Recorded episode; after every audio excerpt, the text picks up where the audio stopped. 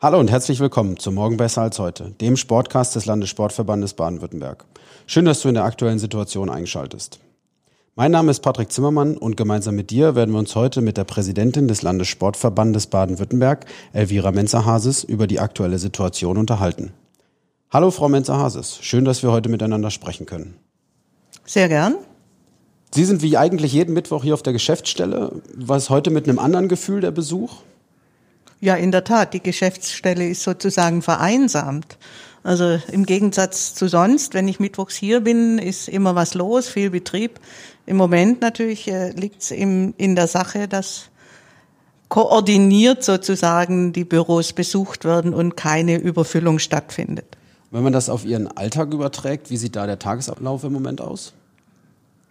Ich bin extrem viel am Telefonieren, weil natürlich täglich sich die Situation ändert. Also außerhalb der Geschäftszeiten möchte ich es jetzt mal nennen, in denen ich hier präsent bin, telefoniere ich ansonsten natürlich auch immer wieder oder habe Termine, aber im Moment ist es extrem viel an Anfragen, an äh, Dingen, die man regeln muss im Alltag, an, äh, für die Vereine, für die Verbände und auch innerhalb für uns im Sportsystem wo Sie das Sportsystem ansprechen, wie sehr verändert das auch den Blick auf den organisierten Sport? Verändern möchte ich jetzt nicht sagen, aber es zeigt sich, äh, dass er vor Herausforderungen steht. Er muss sich anpassen an Situationen, die man so noch nie gekannt hat. Er muss sich anpassen an ähm, Gegebenheiten, die die Hygiene, die die, die ähm, Corona-Krise insgesamt an uns stellen und äh, hat von daher muss er lernen, dass eben das, was Sport organisierten Sport eben auch ausmacht, ganz oft die Nähe, das Zusammensein, das direkte Gespräch, dass das im Moment eben einfach nicht möglich ist. Welche Bedeutung hat der persönliche Kontakt auch dabei, wenn man jetzt mal den Blick auf sowas wie das geschäftsführende Präsidium oder auch den politischen Kontakt zu den Ministerien mhm. angeht. Gibt es da was, wo man schon merkt, dass der persönliche Kontakt einfach fehlt? Also es gibt ja natürlich Videokonferenzen und alles Mögliche, aber ich denke, im direkten Kontakt miteinander kann man Stimmungen und auch ähm, Einstellungen besser einschätzen. Also man kennt in der Regel ja sein Gegenüber, man sieht die Physiognomie, man kennt seine, man kennt die Gesichtsausdrücke und kann an vielen solchen Dingen natürlich auch, ähm, sage ich mal, eher fein justieren, wie die Meinung oder das Gesagte ankommt.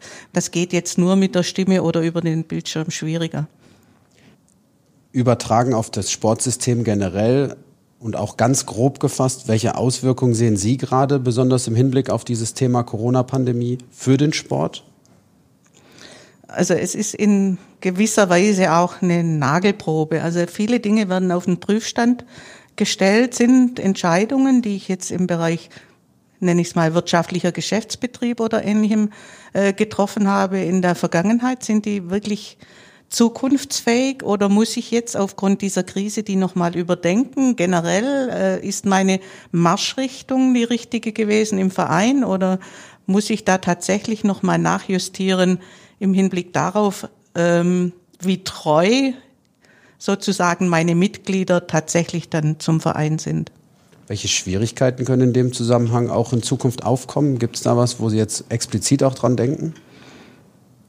Also im Moment noch nicht. Es wird sicherlich, äh, denke ich, auf dem Prüfstand stehen, inwieweit äh, der Verein sich ähm, zu einer Dienstleistungsorganisation bewegt oder ob er nicht sagt, ich äh, versuche wieder eher so mein, meine Solidargemeinschaft zu pflegen und da mehr weg vom Kurssystem hin zu dem, wo wir eigentlich ja auch immer werben, äh, ein Stück Heimat bieten, die Gemeinschaft bieten und eben diese Solidargemeinschaft. Dann haben Sie ja schon auch einen Einblick darauf, was so im Land passiert. Gibt es schon Handlungsansätze, die sich bezogen auf das, was Sie gesagt haben, herauskristallisieren, was eine Lösung sein könnte? Auch das Thema Sozialgut oder Kulturgut, Sport. Ähm, Gibt es da schon was, was sich herauskristallisiert jetzt nach der kurzen Zeit? Also im Moment zeigt sich, äh, dass äh, ganz viele Dinge wie selbstverständlich weiterlaufen, dass Übungsleiterinnen und Übungsleiter eben jetzt, wenn sie keine Übungsstunden anbieten können, selbstverständlich ihre Gruppe irgendwie anderweitig pflegen. Die gehen einkaufen, die gehen für Senioren auch äh, tatsächlich Botengänge erledigen. Sie telefonieren sehr viel, was jetzt Seniorensportgruppen anbelangt, die Übungsleiter. Von daher zeigt sich, dass ganz viele gesellschaftliche Aufgaben so, sozusagen automatisch übernommen werden. Ähm, neben den vielen Vereinen, die Sie jetzt angesprochen haben, sind natürlich auch Sportverbände betroffen. Mhm. Ähm, gibt es da was, wo Sie sagen können, okay, den einen trifft es natürlich mehr oder den einen trifft es durchaus weniger? Also ich denke, die Sportverbände haben natürlich ein Problem, in dem, also wir brauchen jetzt nicht über den ganzen Ligabetrieb zu reden, der nicht zu Ende geführt werden konnte. Das wird natürlich ein Problem. Wie mache ich die Regelungen für die nächste Runde? Ähm, Ansonsten haben sie natürlich eins zu eins ein ähnliches Problem wie die Vereine. Wie gehe ich jetzt dauerhaft damit um? Wie äh, halte ich meine Geschäftsstelle am Laufen? Wie kann ich die Vereine beraten? Ähm, wie kann ich meine Übungsleiter aus- und Trainer aus- und fortbilden in solchen Zeiten? Muss ich mich jetzt mehr auf das Thema Digitalisierung stützen? Also kann ich manche Inhalte eben einfach auch anders vermitteln?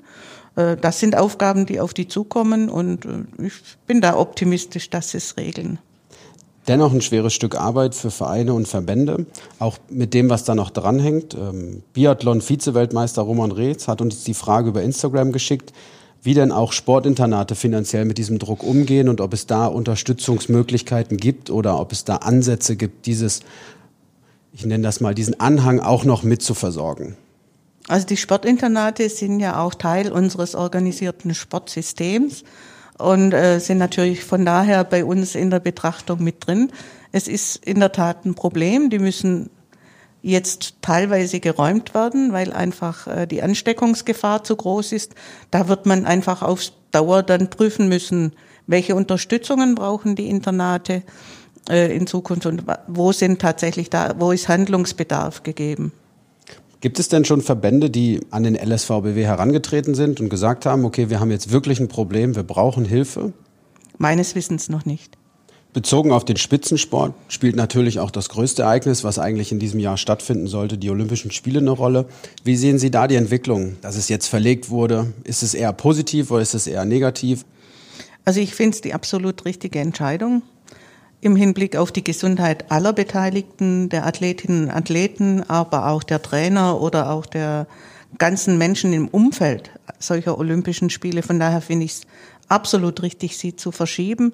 Für mich ist es auch äh, ganz wichtig im Hinblick auf die Glaubwürdigkeit und auf die Akzeptanz von Spitzensport.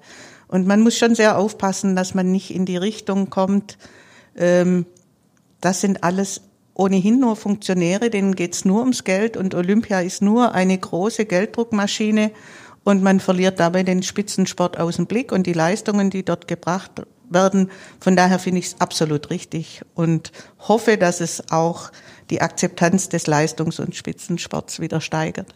Was bedeutet gerade diese Verlegung für baden-württembergische Athleten?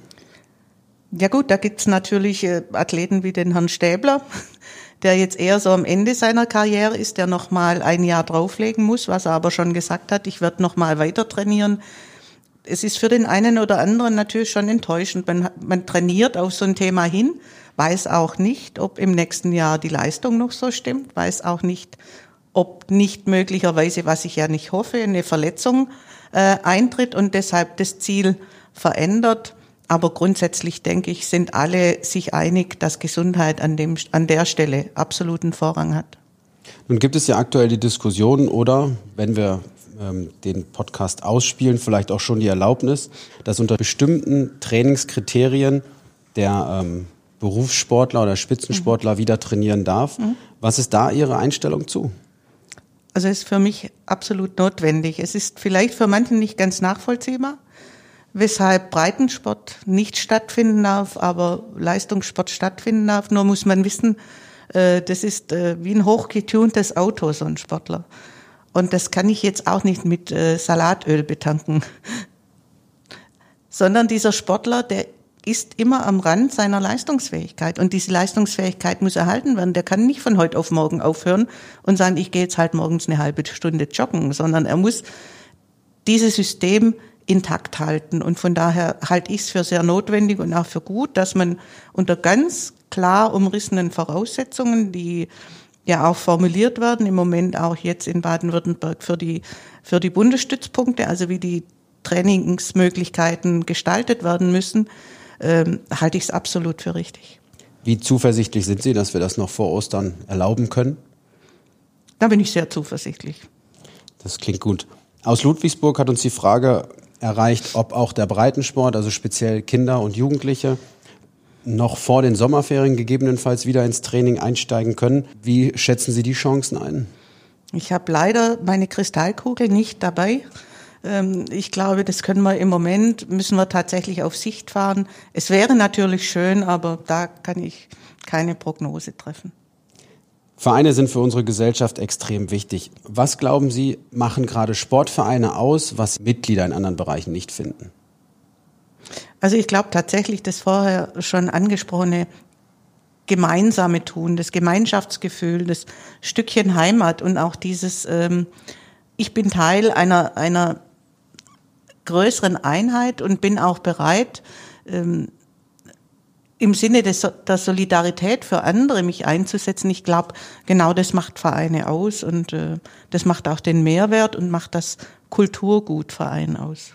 Die Ministerin Dr. Susanne Eisenmann hat in einer Pressemitteilung vor ein paar Tagen extremst betont, dass ein Vereinssterben in Baden-Württemberg nicht der Fall sein wird und sie sich dafür einsetzen wird. Wie sehr freut Sie diese klare Positionierung der Politik? Da bin ich natürlich sehr glücklich darüber, äh, dass unsere Sportministerin sich so klar für die Vereine einsetzt und auch sich so klar äußert.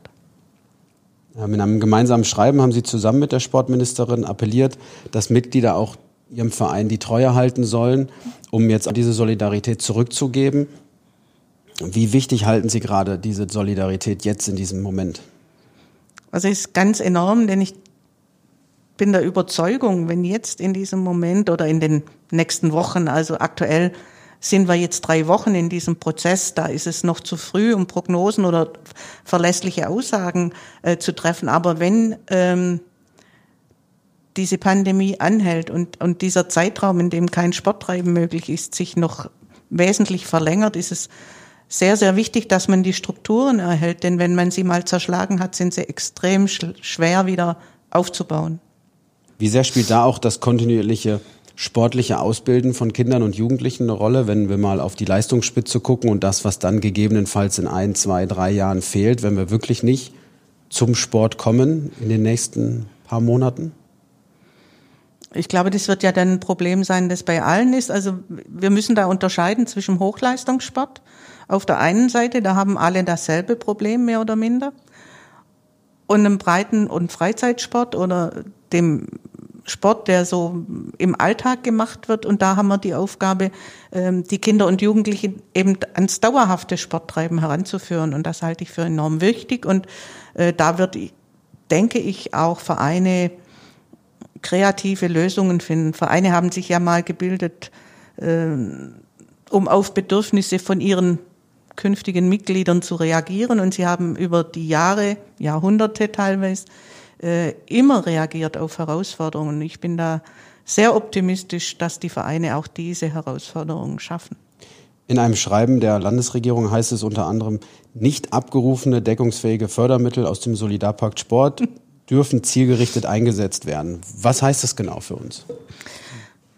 Also wir sind in Baden-Württemberg ja in der komfortablen Situation, dass wir einen Solidarpakt Sport haben, der uns garantiert, dass wir jedes Jahr die Mittel 87 Millionen so über den Daumen zur Verfügung haben, um das Sportsystem am Laufen zu haben. Das sind Mittel für den Leistungssport, das sind Mittel für den Sportstättenbau, das sind Mittel für die Übungsleiterpauschale, für die Übungsleiterausbildung und, und, und.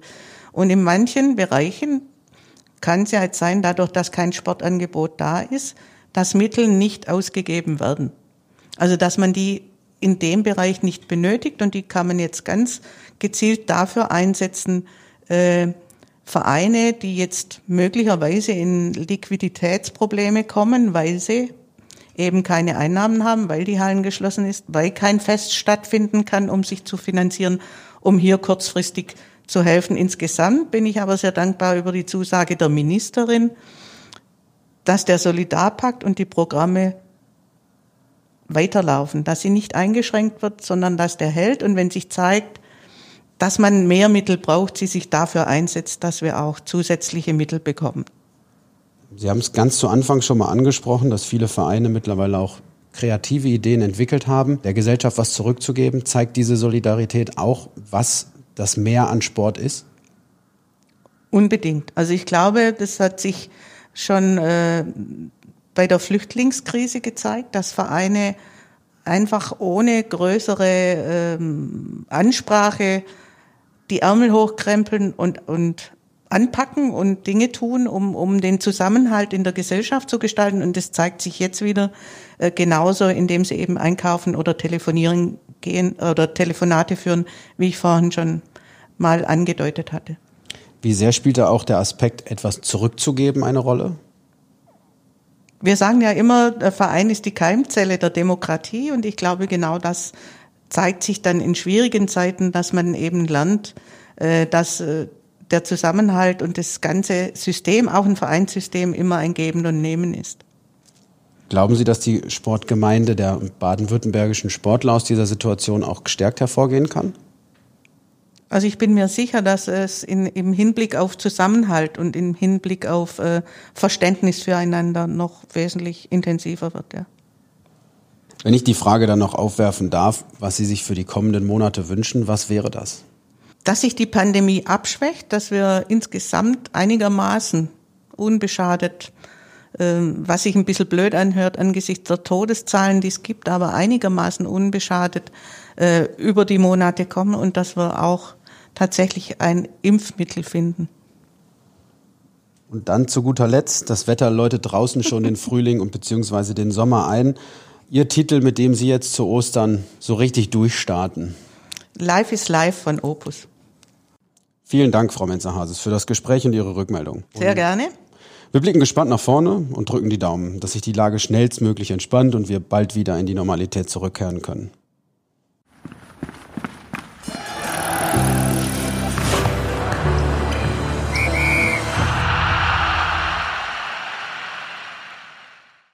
Herzlichen Dank, dass du auch wieder dabei warst und uns zugehört hast. Mein Name ist Patrick Zimmermann und das war Morgen besser als heute. Der Sportcast über den Sport in Baden-Württemberg, präsentiert von unserem Partner die Ligen Multimedia, der Medienagentur.